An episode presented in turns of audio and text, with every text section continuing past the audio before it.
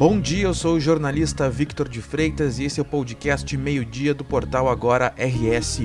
Você confere aqui um resumo das principais notícias desta quarta-feira, dia 4 de maio. Começou nesta quarta-feira em Porto Alegre o Salt Summit, um evento de inovação e tecnologia realizado desde 2012 em Madrid, na Espanha, e que agora ganha sua versão brasileira. O evento tem como cenário os armazéns 4, 5 e 6 do Cais Mauá, na região da Orla do Guaíba. Ao todo, serão 500 palestrantes, cerca de mil startups buscando investimento em seus empreendimentos, além de visitantes de mais de 70 países no evento. Para comprar ingressos para participar no local, é preciso acessar o site oficial do evento. É possível comprar o ingresso na hora, contanto que as inscrições não estejam esgotadas.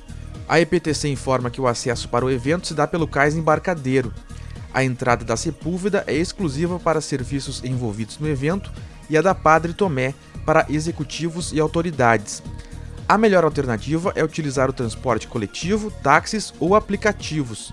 Para quem preferir ir de carro, o estacionamento do Parque da Harmonia na rótula do gasômetro estará aberto para receber o público.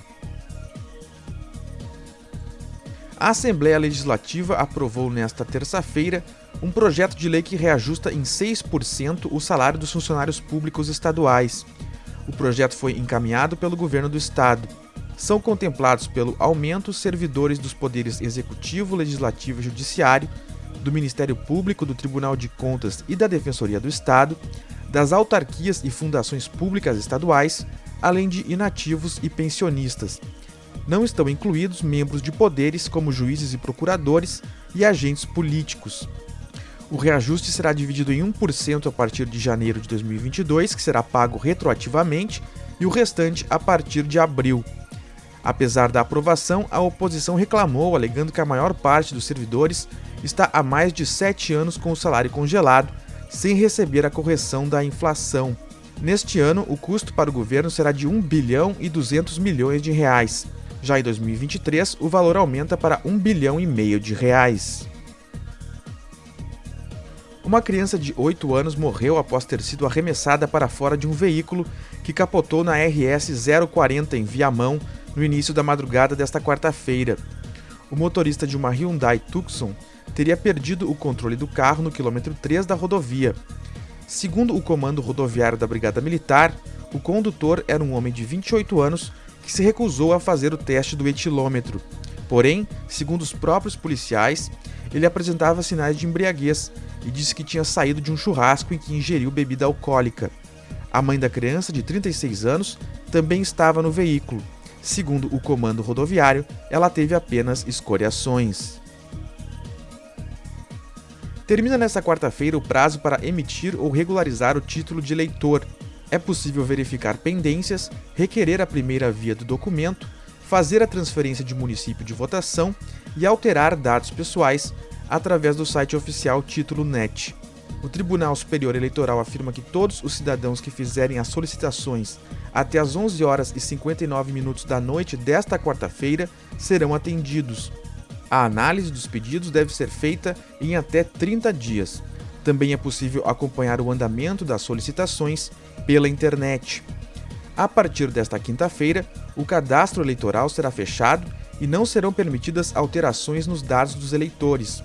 No dia 11 de julho, o TSE vai divulgar o número de eleitores aptos a votar no pleito deste ano. Passa de 2.600 o número de pessoas afetadas pelas chuvas que atingem o Rio Grande do Sul desde a quarta-feira da semana passada. Os dados são da Defesa Civil do Estado. Sete municípios constam na relação de cidades afetadas pelos temporais: Quaraí, Alegrete, Dom Pedrito, São Gabriel, Lavras do Sul, Lajeado e Taquari. Nesta quarta-feira, o tempo instável deve continuar no estado devido à ação de um ciclone extratropical. Ainda existe a possibilidade de chuvas volumosas na região norte, na Serra, na região metropolitana e no litoral norte. O ciclone traz também rajadas de vento de moderada a forte intensidade, sobretudo no litoral norte. Após a passagem da frente fria associada ao ciclone extratropical, o ar seco e frio de origem polar ganha força no Rio Grande do Sul. Assim, o destaque será o frio em muitos municípios gaúchos. Entre quinta e sexta-feira estão previstas mínimas de 5 graus. A tendência é que a semana termine com tempo estável e temperaturas baixas em todas as regiões gaúchas. Esta edição do meio-dia chegou ao fim. Mantenha-se informado em agora no rs.com. Obrigado pela companhia e até o meio-dia de amanhã.